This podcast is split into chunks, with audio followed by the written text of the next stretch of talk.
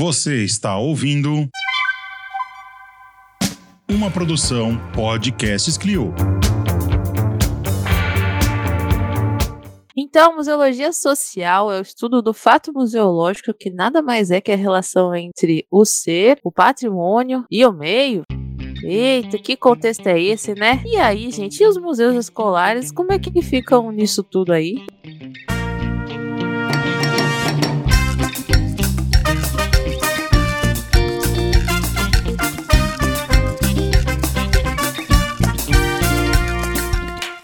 Hello. Brasil! Como vocês estão hoje, neste dia, tarde, noite maravilhosa? Espero que bem. Vamos começar mais um episódio aqui. Comiguinho, eu, Juliana Gueiros. Brasil! Falando com vocês, juntamente com Gustavo Nalva. Olá, queridos ouvintes, tudo bem com vocês? Olha, chegando aqui, Ju, traze, trazemos novidade, hein? É, só lembrando que a gente agora tem um canal no YouTube que a gente está disponibilizando nossos podcasts lá. Sim, já, já tem, já tem visualizações lá no YouTube. Tem gente que já gosta. temos milhares, já somos ricos. Milhares não, mas Ah, mas tem gente que tá assistindo a gente por lá e é bom, né? Tem muita gente que não gosta de, de ir pelo Spotify, Sim, né? Pelos, sim. pelos agregadores de, de podcast normal que tem. Aí vai prefere ficar assistir pelo YouTube enquanto faz, né? As nossas tarefazinhas lá, abre uma Sim. guia do YouTube, vai fazendo lá. Então, para atender esse chamado, nós fizemos algumas alterações aqui, né? Estamos mudando nossa abertura, tudo. Vocês vão poder escolher aí qual que é, qual que é a melhor abertura para vocês, né? E estamos aí alterando umas coisinhas ou outras pra gente poder alcançar novas plataformas. E é isso. Sempre buscando o melhor para os nossos museanders, sempre, Uhum. né, tendo outras opções. Que bom que o Gu está aqui para fazer toda a- propaganda que eu sempre esqueço. Eu também É esqueço. É vídeo do YouTube. Ai, graças a Deus. Obrigada Gu, por este momento. Mas é isso. Procure a gente lá no YouTube lá, já dá o seu. Ai, sempre quis falar isso. Já dá o seu like, se inscreve no canal. que emoção, tá? Vai lá. E esse episódio vai estar lá logo mais. Que episódio é esse, gente? A gente vai falar sobre o que hoje? A gente vai falar sobre os museus escolares. Quem a gente trouxe para falar sobre isso, nada mais, nada menos que Pauline maravilhosa. Já vem com essa pesquisa e vai trazer muitas informações pra gente. Então, Pauline, se você puder se apresentar um pouquinho para os nossos museanders. Universe. Olá, pessoal. Eu queria agradecer todo mundo da equipe do Museando pelo convite, primeiramente, pelo interesse do tema nos museus escolares. Sempre um tema muito que eu tenho muito carinho de falar, né? Já tem um tempinho aí nessa trajetória de pesquisa de trabalho no, com, com essas tipologias de museu. Então, vou me apresentar aqui rapidinho. Eu sou Pauline Santana. Eu sou museóloga formada pela Universidade Federal de Pernambuco, é, mestre em museologia pela USP. Ah, sou professora do curso técnico de museologia da IPEC Parque da Juventude. Sou coordenadora do setor de processos museológicos do Museu da Inclusão. Já tenho nove anos pesquisando os museus escolares. Então, eu estou nessa trajetória aí de entender esse universo dos museus escolares aí todo esse tempo. E aí eu venho adquirindo, esse, venho desenvolvendo esses trabalhos durante as pesquisas, os projetos de extensão, estágio curricular, é, iniciação científica que eu desenvolvi ainda é, quando eu estava na graduação. É, então, é, tem um, um museu escolar específico em Recife, é o Museu Luiz Jacques Brunet, que fica no ginásio pernambucano. É um museu que é do século XIX e o ginásio pernambucano é uma escola pública também do século XIX e ambos estão em funcionamento até hoje. Então eu inicio toda esse, essa trajetória por esses espaços e aí pouco a pouco, depois de formada, depois do mestrado, eu vou é, investigando outros espaços, né? O, e aí é, o museu, o museu Jackson Brunet se torna esse, esse ponto de partida, né? Para toda essa minha trajetória é, de museus escolares. Você vê, gente, não, é- não, são, não foram poucos anos estudando, não, hein? Nem são. Por isso que quando a gente fala, quando você escolher seu, proje- seu projeto de pesquisa, seu tema de pesquisa, goste dele. É verdade. Quer dizer, às vezes não. Porque você vai trabalhar nele ele por muito tempo, né? Tipo assim, é, E cuidado com a anos. escolha, viu? Às vezes você pode ficar gost... falar tanto que vai acabar desgostando, às vezes, dependendo da pessoa. Você vai mesmo. E o momento você vai mesmo, né, Gu? Mas aí você gosta tanto que você vai falar, não, vou continuar pela. Que eu não fiquei cinco anos pra desistir agora. Você ficar mais nove, mais dez. Isso é a vida do acadêmico, gente. Mas não desiste, não, que vale a pena, viu? É. Quer dizer, boatos que vale a pena. Tô, tô esperando ainda aí. Valeu. Será se? Será, assim, galera? Bom, que massa, que massa esse, essa, né, já Santana já trouxe esse background dela e tudo o que ela já fez. Então vamos falar um pouco sobre isso, né, sobre museus escolares, que é um tema muito interessante, gente.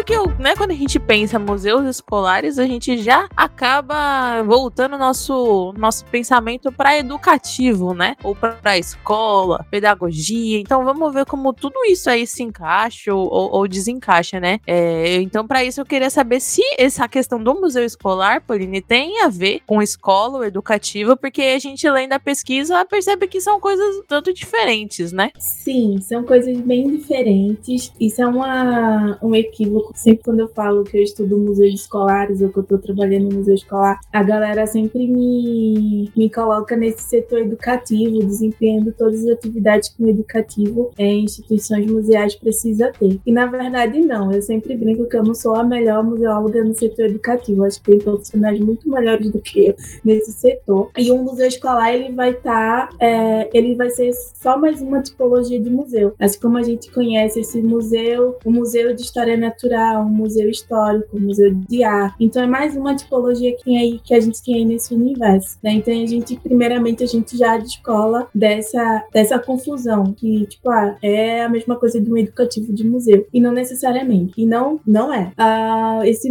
essa tipologia de museu, museu escolar, ela está vinculada a essa instituição escola. Então essa instituição de escola, essa tipologia, ela vai passando, né, por várias alterações ao longo do ano que a gente vai falar um pouquinho mais adiante, mas ela está vinculada a isso para que a gente possa preservar dentro dessa instituição, desse museu escolar, essa, esse patrimônio é, escolar, que a gente vai entender que essa escola, que a escola vai ser responsável por isso, de preservar o seu patrimônio. Então a gente tem, tem várias escolas centenárias aí espalhadas pelo Brasil e ao longo da sua história, né, da sua, das suas, da sua atuação, provavelmente essa escola em algum momento teve museu escolar, porque naquela época se é, era necessário ter, era tipo, uma obrigação da escola oferecer esse espaço dentro do colégio, que aí no primeiro momento era utilizado para finalidades educativas e pedagógicas, e aí ela passa atualmente para ser esse espaço hoje dentro da escola que preserva esse patrimônio, preserva toda a história do, da escola. Então ela vai ter lá contando ah, o prédio da escola era assim, ah, o uniforme do colégio era assim, o mobiliário era dessa forma. Então tudo isso vai tudo isso vai sendo preservado dentro desse museu escolar quando se tem atualmente no colégio para ser um espaço de memória desse colégio nos anos anteriores. Então por isso que é existe uma diferença entre esse museu não ser associado ao educativo de museu, né? Eu tô, o, educativo, o educativo de museu tem toda uma característica e que ele acontece também em qualquer outra tipologia. Então você vai para o museu de arte, você tem o setor educativo. Você vai para o museu de história natural, você tem também seu, seu setor educativo que ele vai estar atuando de acordo com o tema que aquele museu está preservando, de acordo com aquele com aquele patrimônio que ele está preservando e a sua cultura material também. Eu acho interessante aqui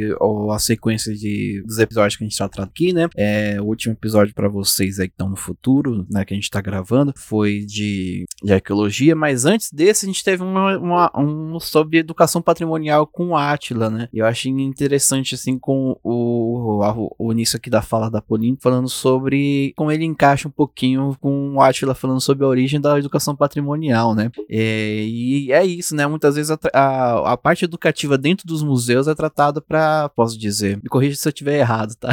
Mas muitas vezes a parte educativa dentro do museu, ela tem muito essa visão de ser uma, de reforçar ou de reafirmar aquilo que é falado no, nos livros de história, né? Eu acho muito interessante que a gente pode ter contato com isso dentro dos museus escolares, né? Bom, se eu tiver errado, me corrija aqui, mas eu acho que é, essa parte do educativo é muito tratado isso, né? De reafirmar alguns pontos dentro do, do que a gente aprende dentro da escola, né? Olha, olha, Gu, é, eu acho que existe várias intersecções sobre isso. Uh, você entendendo que esse museu escolar é uma tipologia, então ele vai ter, né, a gente sendo bem normativo aqui da compreensão do tipo das tipologias de museu. Então você tem um acervo, tem um museu de o museu de arte, por exemplo. Ele tem lá aquela toda aquela tipologia que a gente conhece, aquelas características. O museu escolar também, ele vai ter um acervo muito específico, ele vai ter um, um modo de comunicar o seu público-alvo também muito específico, pensando que tudo que a gente está preservando, tudo que a gente está comunicando ali, vai ter aquela comunidade escolar é, atuando fortemente. Então, é o professor, é o diretor, são os alunos daquela escola específica. Quando a gente fala de, de setor educativo nos museus, esse setor educativo, eles estão desenvolvendo essas práticas educacionais em um espaço é, educacional não formal. Então, ele vai estar tá lá, a todo instante, trabalhando suas ações, né, suas práticas educacionais de acordo com aquele tema do acervo, e ele vai desenvolver ações para comunicar, ensinar aquele público de acordo com a necessidade de cada público. Então você pega uma exposição, por exemplo, ah, tem o tema X, mas a forma que eu vou comunicar, eu vou ter que me, que me moldar para aquele público. Então, como é que eu vou é, é, explicar e informar determinados temas para uma, uma criança? E aí o setor educativo vai estudando isso. Quando a gente vem para o museu escolar, o museu escolar é só, é só mais um, uma tipologia que nesse espaço ela vai preservar, né, pesquisar e comunicar esse patrimônio dessa escola. Então, é a própria comunidade, a própria comunidade escolar fazendo seu museu. E aí eu entendo essa escola, uma instituição que a todo instante ela está produzindo cultura. Eu entendo que a, a escola é um espaço de geração de culturas e que, claro, que ela é muito dinâmica, né? Então, todo ano tudo se transforma, os quadros de professores, os alunos, a todo instante ela está lá em transformação. Acho que a escola é um espaço de transformação, por isso que eu me encanto sempre por, sempre por ela. E aí eu tenho um. Eu, eu sempre trago esse exemplo. Por exemplo, tem nós três aqui, né? A gente estudou em escolas diferentes, né? Por mais que vocês tenham é, formações parecidas, que nós três temos é, formações parecidas, mas são instituições diferentes. Então lembra lá no ensino médio que a gente estudou Revolução Francesa. Todo mundo estudou Revolução Francesa, certo? Mas os nossos professores foram diferentes. A nossa escola foi diferente. A forma que eu aprendi a Revolução, é, a Revolução Francesa, tenho certeza que foi diferente da forma que o Gustavo aprendeu que a forma que a Juliana uhum. aprendeu. Por exemplo, o meu professor, para ensinar a Revolução Francesa, ele trouxe a música do Lenin, para a gente poder entender o que danado era a Revolução Francesa e fazer essa, essa ponte. E vocês provavelmente foi através de um livro didático, foi de um filme. Então, quando a gente pega esse exemplo que todo mundo aprendeu Revolução Francesa, todo mundo teve um professor de história, mas aí vem as divergências. O meu professor não é o mesmo, o meu professor não teve a formação que o professor de vocês, de professores de vocês tiveram. A minha escola é diferente, a forma que eu aprendi o conteúdo de Revolução Francesa também foi distinta. Uh, então, a forma que, essa, que a escola está que está acontecendo é diferente. Ela é uma, aí ela vem com esse, esses quadros muitos que por hora parece ser toda escola ser igual, mas não é. Toda escola tem a figura do professor, tem a figura do diretor, a figura dos alunos. Mas esse professor tem uma formação X, o professor tem outra, o aluno tem outro. A escola está localizada em lugares que têm suas necessidades distintas.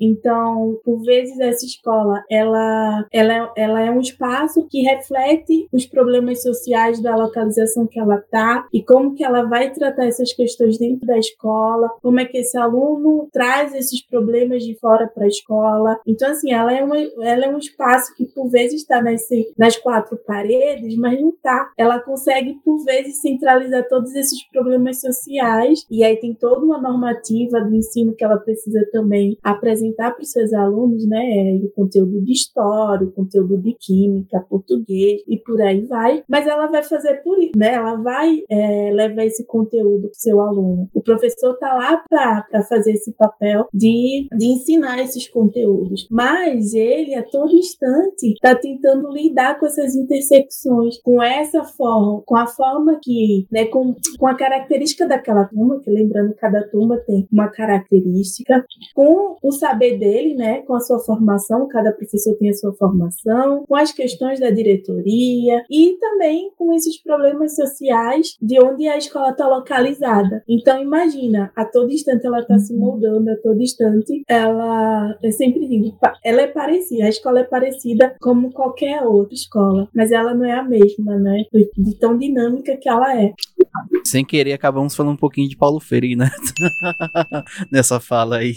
Sempre, ele é onipresente em todos os nossos, os nossos fazeres, deveres, Paulinho. Muito interessante, né? Essa, esse caráter trans, é transformador mesmo. E, tipo, se transforma, né? Ela tá sempre se transformando na escola. E aí, nesse sentido, um museu escolar dentro disso, né? Como que a gente já sempre discute aqui como o museu tem sempre que estar tá em consonância com o que fora dele, né? Tem que sempre que estar tá gerindo o, as demandas e retribuindo também, né? Tudo. E eu fico pensando como é que foi, né? Essa, isso, contextualmente, né? né bem histórico-crítica, mas tipo, como que aconteceu isso nos contextos históricos mesmo? Como que, historicamente, esse, esse conceito do museu escolar, ele foi avançando mesmo, né? Até o que a gente tem hoje. E assim, hoje, o que, que a gente entende como museu escolar? Porque você já deu uma pincelada muito boa em um, e assim, um, uns exemplos assim do caráter de tudo isso, mas como que foi, né, a, a, o entendimento desse conceito durante os anos e como que a gente entende hoje o museu escolar dentro desse contexto todo, assim. E eu só peço perdão aqui porque eu viajei e forma, formulei mal minha pergunta, mas a Pauline conseguiu arrumar o que eu falei.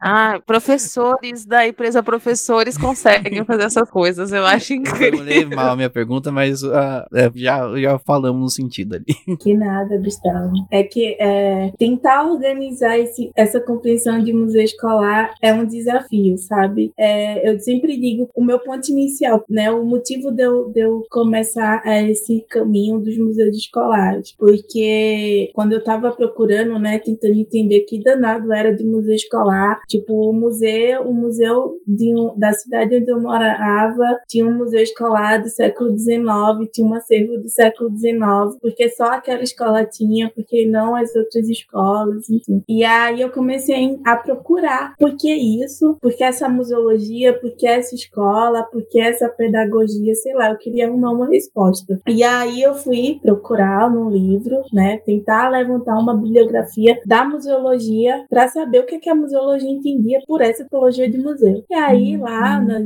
na, nos meus estudos eu encontrei uma bibliografia de 1958, que foi do Tigreiros, né, um museógrafo do Museu Histórico Nacional, onde ele tinha um capítulo nessa revista, que era o nome da revista era Museus e Educação, um negócio assim. E aí ele dizia assim: olha, os museus escolares estão aí, sabe? E a museologia não, não sabe ainda é, desse universo. E aí ele trazia: ó, é importante a museologia compreender a formação dessas coleções, é importante a museologia compreender porque é, a gestão desse museu tem umas características específicas, porque é o modo de fazer tipografia tem tais características, porque tem essa presença do professor e do aluno tão presente nesse fazer desse museu. E aí eu fiz, gente, tipo, se, se o cara tá desde 1958 dizendo que a museologia precisa saber disso, vou pesquisar isso. Eu preciso também ter essas respostas, porque eu também tô com essas provocações. E aí eu fui procurar saber, e aí eu parti dessa lacuna que a museologia tinha de compreender esses museus escolares, a formação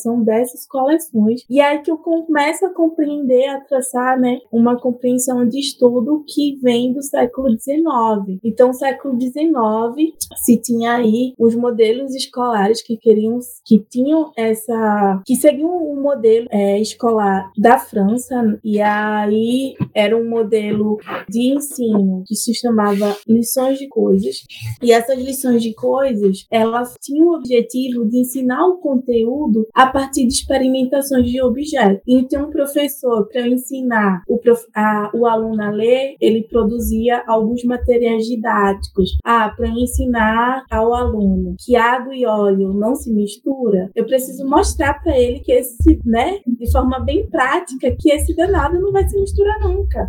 E como é que o professor ia fazer isso? Para ensinar que as plantas têm determinadas partes, têm determinadas, é, determinados grupos, eu precisaria mostrar as características distintas das plantas. Então, com esses com, com esse objetivo dessas lições de coisas, refletia na formação de coleções dentro da escola para que os professores viessem ensinar os seus conteúdos. Então, aí um número enorme de objetos iam sendo formados no interior da escola, cada um de acordo com a disciplina, cada um de acordo com o conteúdo, e o professor ia usando na sua sala, a partir de aulas práticas. Então, o museu escolar nasce né, desse modelo de ensino. Esse museu escolar nasce para guardar essas coleções de ensino que iam sendo formadas ao longo do ano letivo. E, e aí você criou um, um volume de material didático. Aí vai ficar aquela bagunça. Então, a escola precisa ter o seu material organizado. Dependendo do contexto financeiro dessa escola, é, é, era possível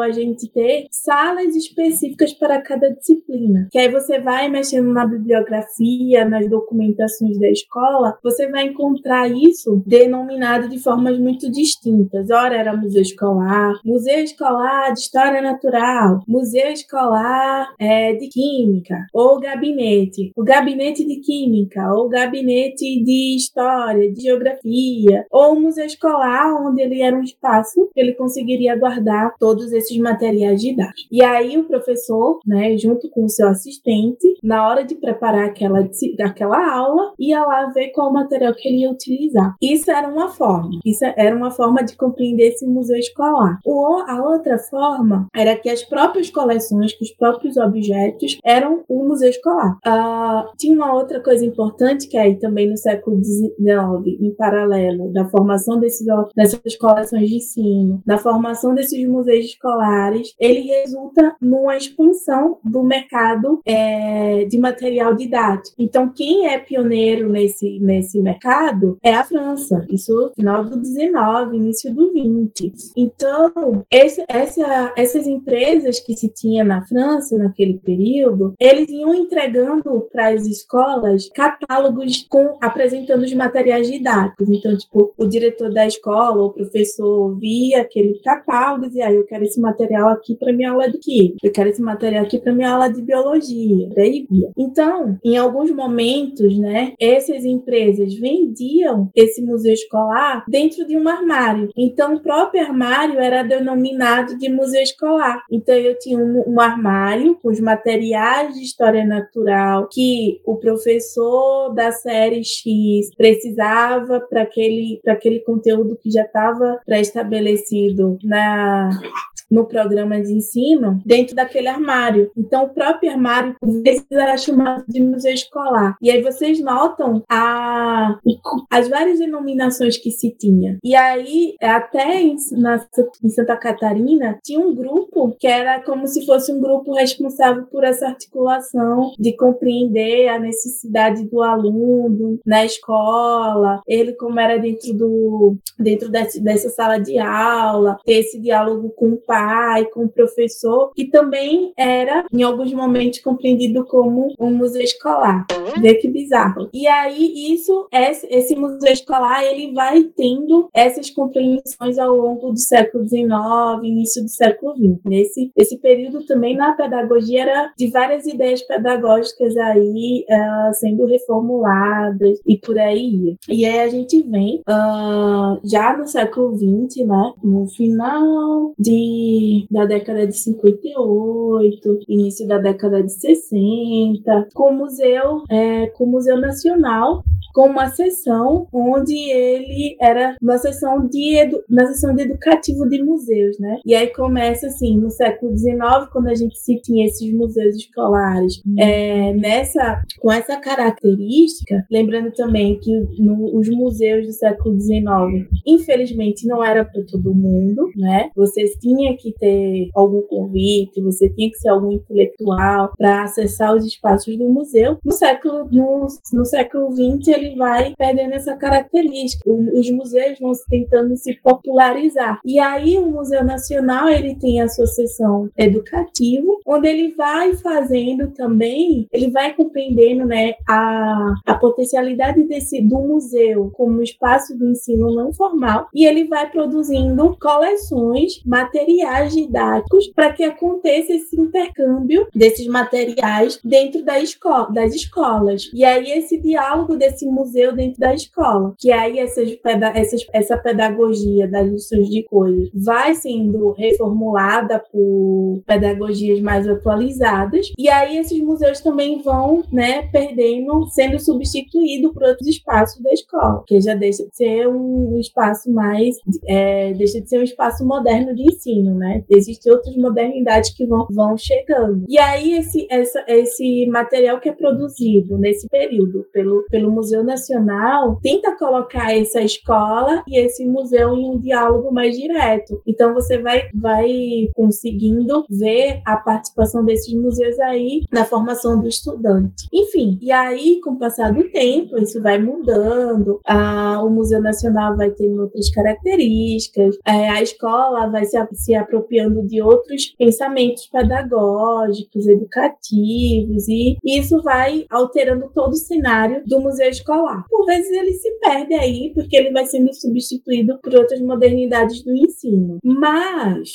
o que acontece? Ele ressurge. Ele ressurge aí no final da década de 70, início de 80, agora sendo um espaço para contar a memória desse colégio, para contar o que de grandioso esse colégio fez para os seus alunos, para os seus professores, falar um pouco sobre as características do prédio, do colégio. Então, esse museu agora a gente entende como um espaço que vai contar é, a memória dessa, dessa instituição, vai preservar ali o patrimônio que essa escola construiu a todo esse tempo, né? E outra coisa, quando a gente não tem isso, quando a gente não tem esse espaço na escola, né? Tipo, ó, oh, minha escola tem um museu, mas que, enfim, pelo menos eu fui observando isso ao longo das minhas pesquisas. Por vezes a gente é difícil, né? Infelizmente encontrar escolas com museus, mas você pesquisando, eu sempre digo, pesquisando no, no quartinho da bagunça, você sempre vai encontrando alguns resquícios daqueles objetos, principalmente em escolas,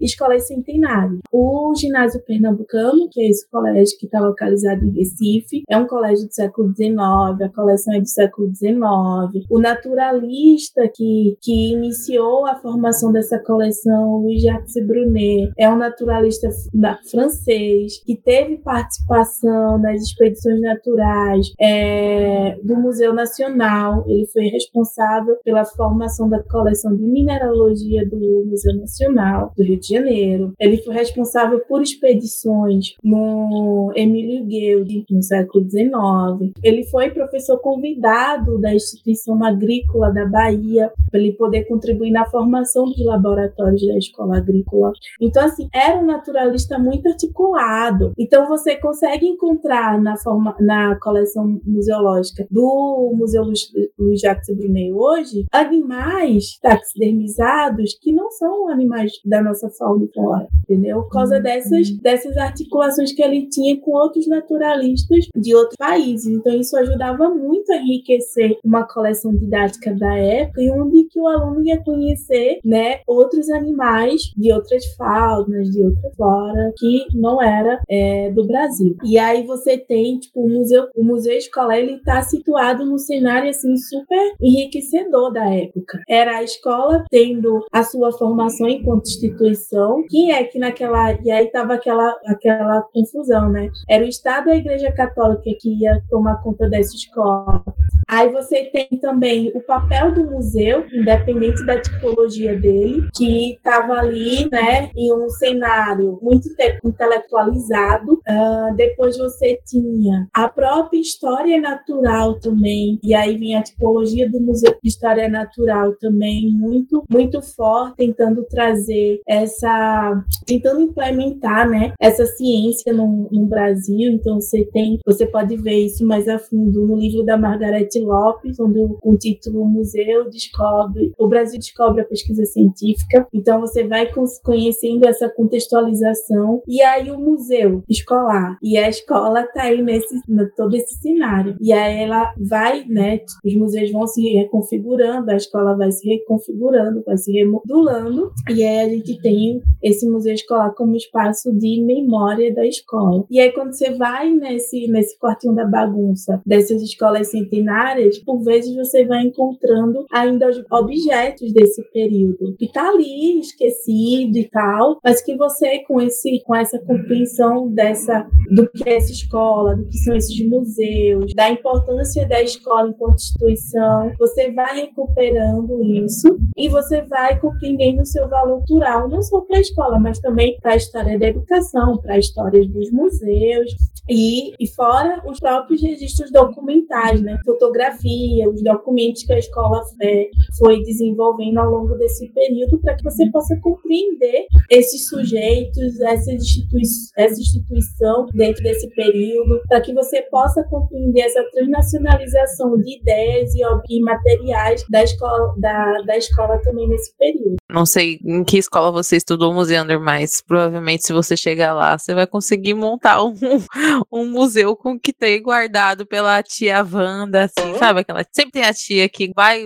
que, né, que, que ajuda tal, a fazer todas as questões práticas. Da secretaria. Vai ter sempre, da secre... Gente, vai ter papel de gente, assim, é muito legal pensar isso, né? Tipo, uhum. Tipo, como tudo é um potencial de, de salvaguarda de história mesmo, né? De culturas e tudo mais. Porque a escola é um conglomerado de disso tudo, né? E faz muito sentido. Essa história do museu escolar faz muito sentido. Tipo, o começo ao que a gente tem hoje, como ele vai, como, né, o conceito vai se adaptando, vai mudando. E, nossa, eu achei muito, muito interessante. Eu quero tirar uma dúvida aqui com, com a Pauline. O que acontece? Pauline, eu estudei numa escola. Assim, Vamos ver se essa. Eu vou usar esse exemplo para ver se eu entendi bem como, como é essa mudança dos museus escolares, né? Vamos usar o anacronismo aqui que a gente gosta tanto.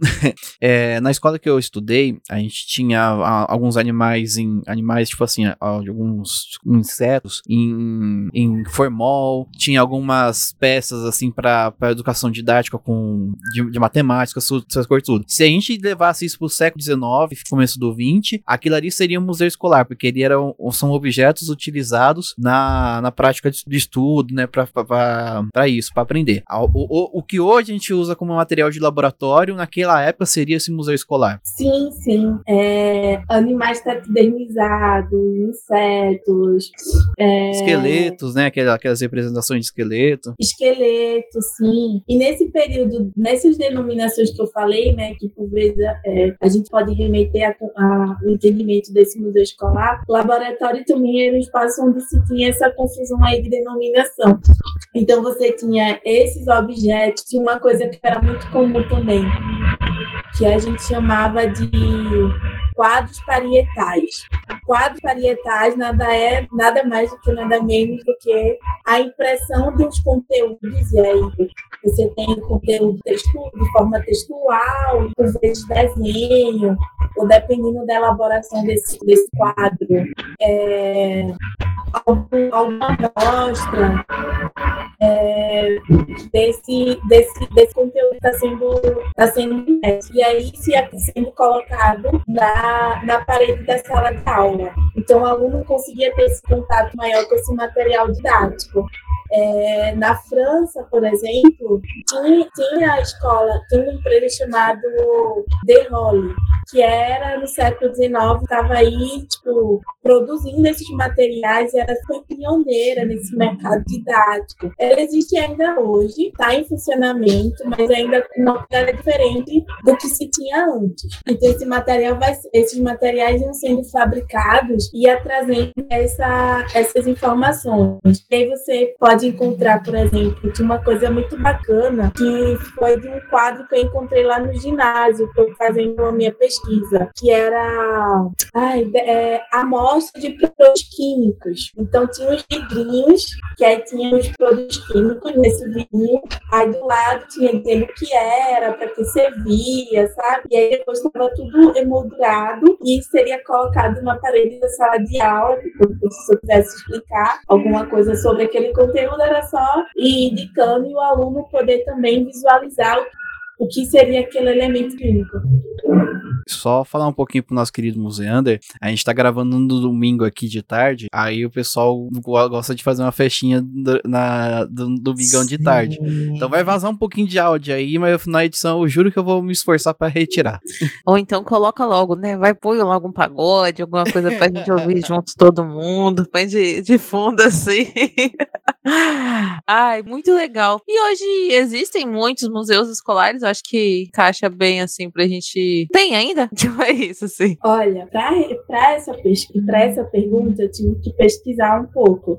É, eu sempre fiquei aí nesse museu do século XIX e tal, tentando compreender a formação desse museu que eu estava estudando, dessas coleções. E aí tem um trabalho muito bonito da Vânia, da Vânia Alves, que foi um material, uma, uma tese que ela escreveu em 2016, onde ela traz quantitativamente é, esses museus escolares pelo país. Então, na pesquisa dela, ela vai dizer que é, no, no Brasil a gente tem aproximadamente 115 museus escolares espalhados por, pelo país. É, os estados que têm mais museus escolares são é o, Rio Grande do Sul e, em segundo lugar, São Paulo. Então, uma pesquisa muito bacana bacana que ela vai, vai fazendo esse mapeamento né, desses museus escolares que a gente tem hoje. Ela utiliza como, como um banco de dados de, de, da pesquisa o Cadastro Nacional de Museus e ela vai trazendo todo esse quantitativo por, por regiões. Assim. Então, é um material que, enfim, é, é, bacana, é bacana a gente ter para ter essa compreensão quantitativa desses museus. Eu acho interessante que o, os estados que mais tenham museus é o Rio Grande do Sul e São Paulo, né? São Paulo geralmente é porque tem muita, muita gente, né? Então,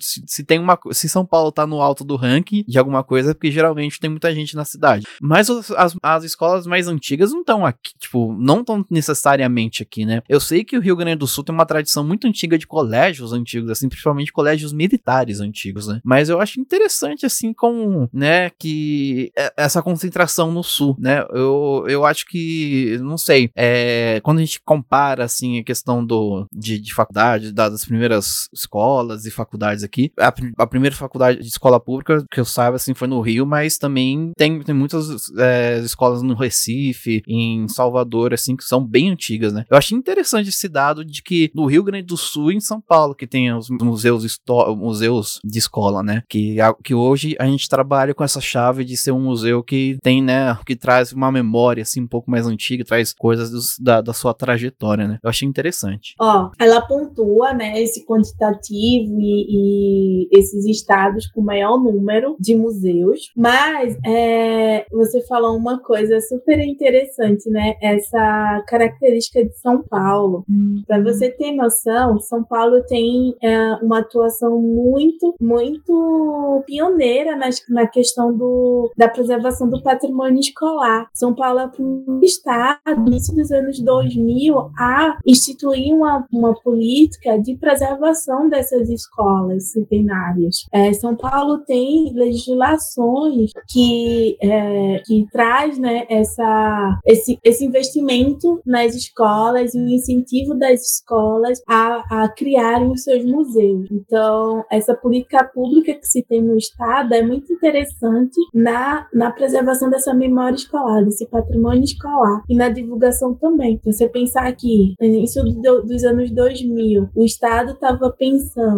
em políticas e ações para preservar as escolas centenárias, é bem, é bem. É isso muito nessa esse, pensamento de preservação é, desse patrimônio escolar no, no, estado de São Paulo inicia com aquela ideia do de pedrical, né? Esse patrimônio pedrical de preservação dos edifícios das escolas, porque ele compreende esse valor cultural que se tem nesses espaços. Mas eu acho, é, eu, eu entendo essa, essa política uh, do Estado em prol desse patrimônio escolar bem pioneiro. É interessante, né, como o, mesmo o governo do, do Estado, o governo do, do Estado nesses anos 90, virado para 2000, mesmo sendo de direita, era bem progressista, né? Hoje em dia, então, comparando, mesmo com essa, com, a, com, essa criação de... Mas é, é interessante que você falou, assim, que eu, eu mesmo não sabia dessa parte, da, que eu, eu tinha essa preocupação do governo do Estado em fazer esse tipo de política sobre as escolas centenárias, né? E eu tô tentando lembrar agora, é, é bem nessa parte mesmo que eu lembro de umas escolas ali no Brasil, na Moca, tem duas, tem duas escolas no Bra uma no Brasil e outra na Moca, que são, que tem, que, se não me engano, foram é, foram beneficiadas, né, como posso dizer, com, com esse tipo de política, né, que elas são escolas centenárias, assim, elas sempre recebem um pouco mais de atenção, mesmo hoje parecendo estar abandonada, né, estando pouco, né, mas elas têm essa, assim, pelo que eu ouço, assim, leio do, de alguns relatos da, da do, do, pessoal que mora na região, elas sempre tiveram essa atenção de, por serem as escolas centenárias do bairro, né, é, é isso. E aí, Ju, você tem alguma coisa para acrescentar? Eu quero saber, na verdade, eu acho que eu já sei resposta, mas se eu pegar hoje e montar um museu na minha escola, ele vira um museu escolar, acho que com o que a gente já ouviu durante o episódio todo, dá para entender, né? Que vamos ver, mas o que que Pauline acha? Se eu falar, ah, vamos montar aqui. a pergunta de milhões, olha. o que eu entendo. Uh, esse museu, se eu montar um museu hoje na minha escola, ele vai ser um, um espaço onde ele vai contar a história do colégio, né? O museu escolar, ele tem uma característica muito específica de que é usar esses objetos, esse espaço para o um ensino, né? Para o dia a dia da sala de aula. Então, quando você monta hoje, se ele não tem essa finalidade, é só uma finalidade de preservar a memória do colégio, a gente tem esse, esse outro, essa outra característica, uma característica de contar a história do, do colégio. E aí isso traz em, em paralelo a, a história do, dos professores professores, dos alunos, dos materiais, das alterações que essa escola passou ao longo desse tempo, por aí vai. Ora, ora. Então, fica aí o questionamento aí pros museanders também, né? Acho que esse episódio foi. Sim, a gente já tá chegando no final. Pode, pode chorar agora, galera. Mas eu, eu acho que já deu pra gente entender um pouco, né, das questões históricas e tudo mais, e como a gente pode ver esse conceito hoje. É, você vê como essa, essa última pergunta pergunta também sempre é muito assim, né? Na museologia a gente dificilmente vai ter uma coisa muito concreta, né? Uma resposta certeira sobre alguma coisa, assim. Mas eu acho que é uma. Assim como a escola também, né? Uma, um, é um constante mudança, né? A gente sempre vai ter aplica aplicabilidades, a gente vai sempre ver é, mudança do, de como a gente consegue entender o museu escolar mesmo. Por isso que a sua pesquisa é tão importante, Pauline. A gente fica muito, muito feliz que você veio falar um pouquinho dela. Um pouquinho, né? Porque tem mais coisa, um pouquinho pouquinho dela com a gente. Pronto, gostaria de falar mais alguma coisa? A gente pode ir encaminhando para o finalzinho já? É, Pauline, você, você gostaria de, de, acrescentar algum assim pra gente fechar Colocar com mais, É, alguma pergunta, alguma outra coisa? Aí tem uma pergunta que eu acho que eu esqueci de colocar, que eu acho que seria interessante. Diga. Que é que por vezes esse museu escolar, ele também é confundido com o museu pedagógico. E aí, quais são as diferenças? O que danado é um museu pedagógico? Então, esse museu escolar, ele tem essa característica de ser um espaço de sala de aula, onde ele vai, vai colocar em contato esse professor e esse aluno. Esse professor ensinando o conteúdo tem que ser ensinado, esse aluno aprendendo a partir da utilização desses objetos didáticos. Pensando que esses objetos didáticos, eles podem ser, poderiam ser é, objetos é, fabricados, então existiria, existia toda uma, uma rede de, de empresas responsáveis pela produção desses materiais didáticos, e aí estava lá empresas da Europa liderando esse comércio, em especial a empresa francesa, ou também, dependendo né, da realidade do colégio, esse, esse material poderia ser, ser, ser utilizado né, e, ser, é, e a coleção ser formada a partir de objetos artesanais. Então, seria essa construção que, ora, o professor poderia construir um objeto para auxiliar nesse ensino e aprendizado do aluno, e ora os dois estavam ali construindo esses objetos para compreender o conteúdo,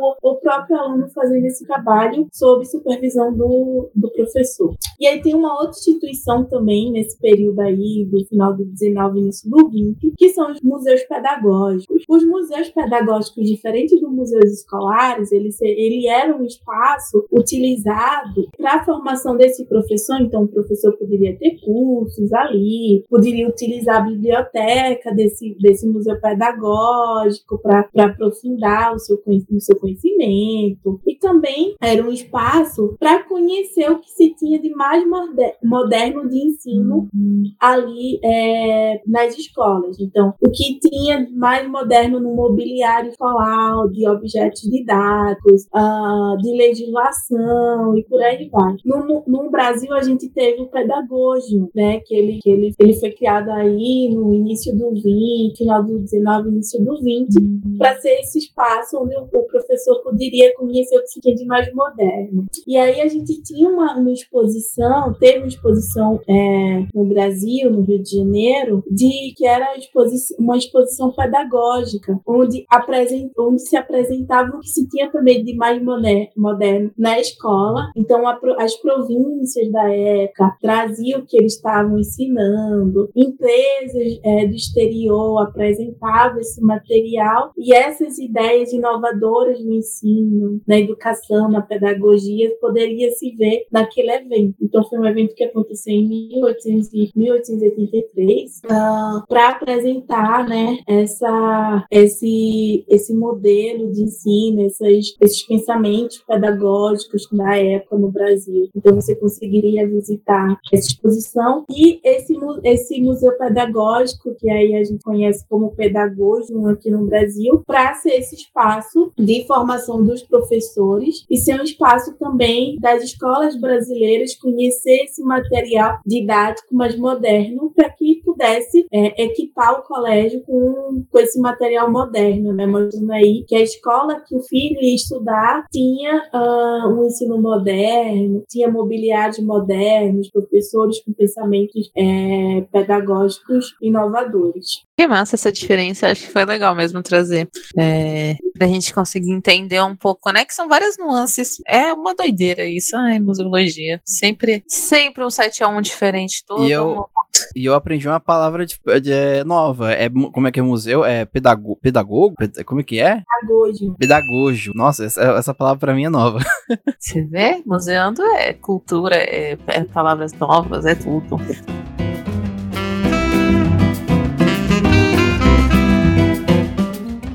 Bom, então vamos encaminhando aqui um pouquinho para nosso já para nosso final de episódio, mas sem antes perguntar se quem tá aqui tem alguma indicação, né? Vocês sabem que a gente sempre termina com alguma indicação. Então, Pauline, você tem alguma indicação para os nossos museanders? A indicação que eu tenho é tem as páginas, né, Instagram, Facebook do Museu Luiz Jacques Brunet. Eu acho que vale super a pena acompanhar para vocês compreenderem também é, essas coleções de didáticas do século XIX que foram musealizadas, ganharam esse valor cultural e hoje estão no museu. E como é que a instituição é, trabalha com ela, com, com, essa, com essas coleções ao longo das suas atividades. Museu, o Colégio Dante também tem um museu, que é aqui de São Paulo. O MOSB, o Museu da Obra Salesiana, também tem as suas, é, tem as suas a página nas redes sociais, também super vale uh, a gente acompanhar. Tem, tem tem um pouco das minhas publicações, tem alguns artigos, tem a minha tese que saiu agora no banco de dados da, da USP, que aí é o título da tese é o Museu na Escola, a coleção de modelos didáticos para o ensino de botânica no Museu Luiz Jacques Brunet, ginásio pernambucano, 1893 a 1934. Então vocês vão conhecer um pouco sobre o processo de formação dessa, dessa coleção de botânica e como é que se dá essa transnacionalidade de ideias pedagógicas e modelos didáticos na Europa e no Brasil. Tem um evento que, que eu consegui organizar junto com os professores da, da USP, da Universidade Federal de Pernambuco, da Universidade Rural de Pernambuco, do Ginásio Pernambucano, da Unesp, da Universidade da Itália e França. Ele foi financiado pelo Consulado Francês de Pernambuco. Uh, então a gente organizou esse evento para para trazer um pouco né, sobre essas questões dos museus escolares. A gente convidou vários pesquisadores que atuam nesse tema, com esse tema, uh, e ele está disponível na, no canal do Departamento de Antropologia e Museologia da Universidade Federal de Pernambuco. Vocês conseguem ver um pouco sobre, sobre as lives que aconteceram nesses, nesses dois dias de evento. E um outro, uma outra indicação que eu queria fazer é de um curso que eu vou ministrar, convite é, do Salesiano, que é Introdução à Museologia Escolar, Teorias e Práticas. Ele vai acontecer agora em setembro, né? Então, quem quiser trocar uma ideia sobre, conhecer um pouquinho sobre o universo dos museus escolares, da cultura material escolar, também vai ser super bem-vindo é, ter vocês lá nas aulas comigo. Acho que é isso. É, depois de tudo isso aí de indicação, não sei se sobrou alguma coisa pra você não, Gustavo, mas se você, caso tiver alguma indicação, depois dessas maravilhosas, inclusive, participem do curso, vai valer a pena. Ah, a Pauline que ela não passou uma indicação, passou mais um curso de extensão de mestrado, né? Exato. Se você fizer tudo isso que ela passou para você, você já pode passar ali na, na universidade, né? Tirar o seu, sua pós-graduação. É muito Por importante favor. aí as, as indicações da Pauline, gostei muito.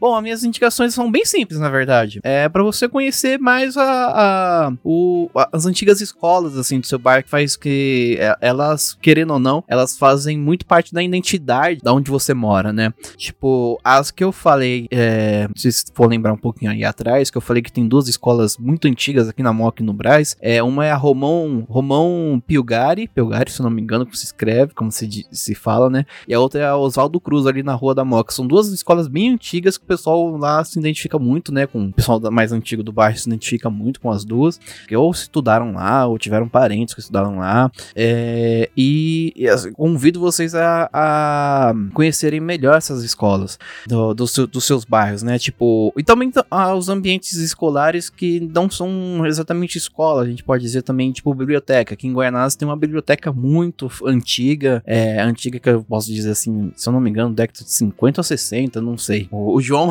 o João que vai saber de quando que é a, a, a, a, a biblioteca Cora Colarina, que é aqui de São aqui de Guaianazes, é uma biblioteca que a gente gosta, que eu particularmente gosto muito, né? Então procurem esses ambientes e uma dica para você que é de Guaratinguetá, tem uma escola aí que é a Escola Estadual Conselheiro Rodrigues Alves. Se você é de Guaratinguetá, já sabe do que, que, eu vou falar. Se você não é, você não sabe. É, é, dizem que é nessa escola que aí ó, João falou que é da década de 50 que a, a, a biblioteca que eu falei de Guaianazes, né? Mas assim, falando de Guaratinguetá, essa escola aí, dizem que é lá que nasceu a lenda da loira do banheiro. A gente sempre acaba com um tom de trevas. Aqui, depois daquela, gente, esses últimos tempos. Depois daquela gravação lá sobre isso. É, da gravação com contato de terceiro grau, enfim. É, muito legal as indicações. Eu acho que eu realmente não tenho nenhuma, mas eu indico vocês a seguirem todas as indicações dos meus colegas. e eu espero de verdade que vocês tenham gostado e aproveitado este episódio que fizemos para vocês, Museanders, com todo carinho. E, Pauline, você tem mais algum projeto que você esteja envolvida aí? Mais alguma coisa que você queira falar pra gente aí pros Museanders? É, então, pessoal, tem a dissertação que é um pouco do, do desdobramento dessas pesquisas que eu venho, que eu venho fazendo desde a época da graduação. É, na pesquisa da, da, do, do mestrado, eu vou, com, eu vou tentar compreender como se dá né, a formação dessa da coleção de modelos didáticos de botânica do Museu Jefferson Brunet. E aí eu inicio compreendendo a cultura material desses modelos didáticos e usando toda uma metodologia de história de coleções para compreender a formação desse, desse material. E o resultado da pesquisa a gente encontra quais foram os trâmites que a escola da época é, desenvolveu para adquirir esse material material didático. Então, por exemplo, a gente identifica os sujeitos que foram responsáveis por fazer a comercialização dos modelos é, dos objetos que foram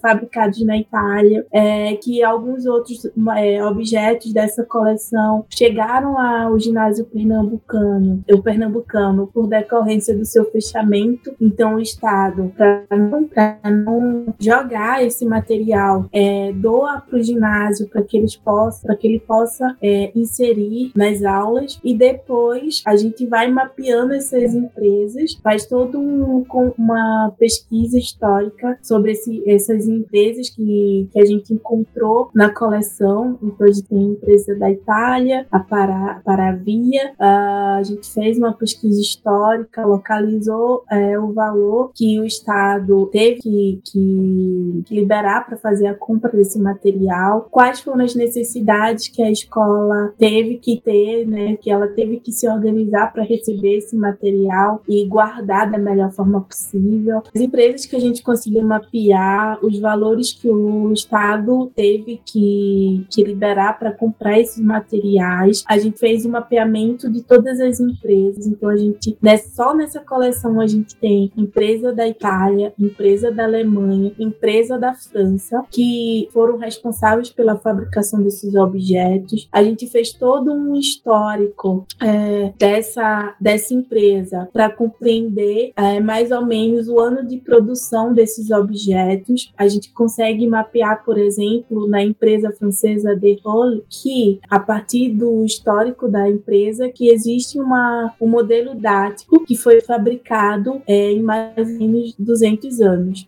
Os catálogos que a gente conseguiu mapear para poder para poder compreender os valores que, que era comercializ que esses objetos eram comercializados, os materiais, quais eram as classes que a gente utilizava. E uma outra coisa a gente consegue colocar esse essa coleção museológica no cenário internacional. Então, por exemplo, por exemplo, não existe um projeto no museu no World Museum que é um museu de Liverpool, que ele está fazendo um mapeamento de objetos que foram fabricados pela empresa Brendel, que era uma empresa da Alemanha. Então, o Brasil, né, o ginásio pernambucano é a primeira instituição brasileira que, que fornece é, as informações sobre essa empresa. E aí a gente, é, todas essas informações a gente consegue mapear durante o desenvolvimento da dissertação. Além disso, a gente consegue também preencher uma lacuna que se tinha da empresa de um farmacêutico chamado Dufeld, que era um, um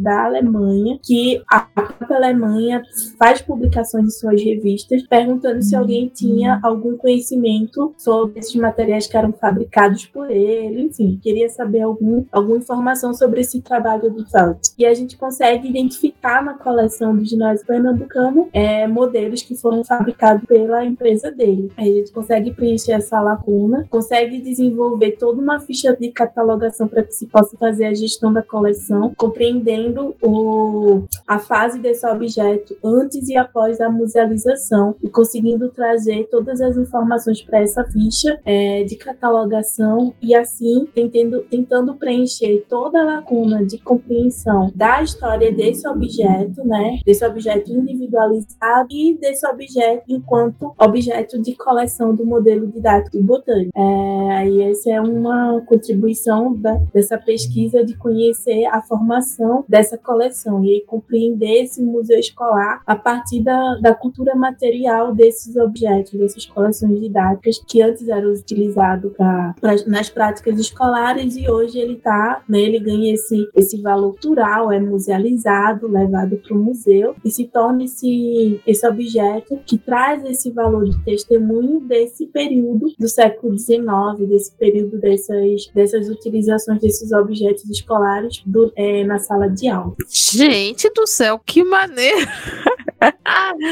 Isso dá um episódio, hein? Isso dá um É, episódio. já fica o convite, né? E vocês veem que na museologia sempre vai ter lugar pra pesquisa, gente. Sempre vai ter alguma coisa pra gente descobrir. Que massa, muito, muito legal, foi muito legal. Ah, obrigada.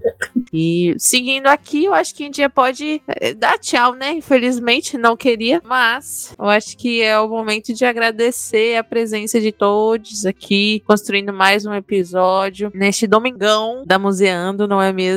Gu, muito obrigada por estar aqui mais um dia. Eu que agradeço, agradeço bastante. E tô falando e digo que a gente encerrou, tá encerrando no horário certo, porque já tá começando as igrejas aqui da frente da minha casa a ter o culto. Então já se- provavelmente vocês vão ouvir Sim, no né? fundo aí, ó. Então a gente tava no horário certo.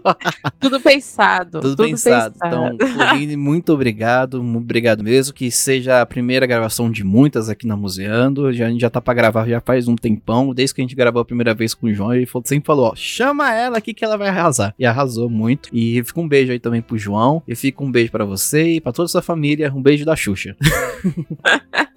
Obrigada, Pauline. Se quiser falar alguma coisa. Ah, gente, eu que agradeço o convite. Foi muito bacana estar com vocês, falar um pouquinho sobre o Museu Escolar. É realmente o domingo, né? É muito barulho para todo lado, mas que ah, espero que seja um sucesso, né? Esse, esse episódio. Eu espero estar aqui de novo para falar sobre o Museu Escolar mais uma vez. Ah, é isso. Quem, quem gostar, quem tiver alguma dúvida, quiser fazer alguma outra pergunta, podem entrar em contato comigo. Vou ficar super feliz em poder contribuir para tirar essas dúvidas que surgir. O tema realmente é muito, muito denso, assim. São muitas coisas, são muitas intersecções que, enfim, uma hora é muito pouco para poder é, trazer todas essas informações. Mas é isso, fico à disposição sempre. Parabéns pelo, pelo projeto de vocês. Espero que vocês tenham muito sucesso. É claro que teremos, porque temos você conversando com a gente, tanta gente legal que, que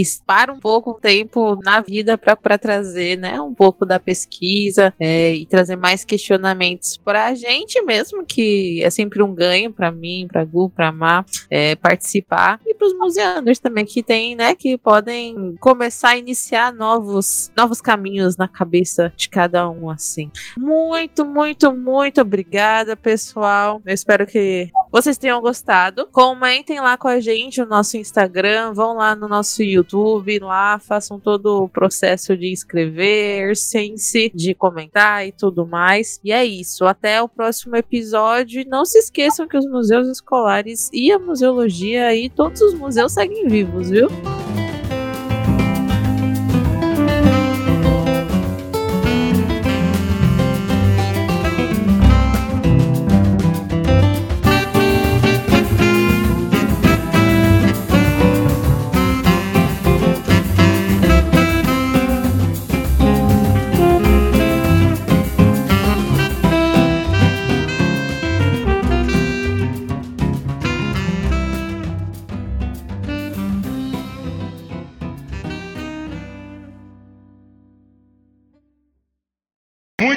Obrigado, vão com Deus, valeu. Santos!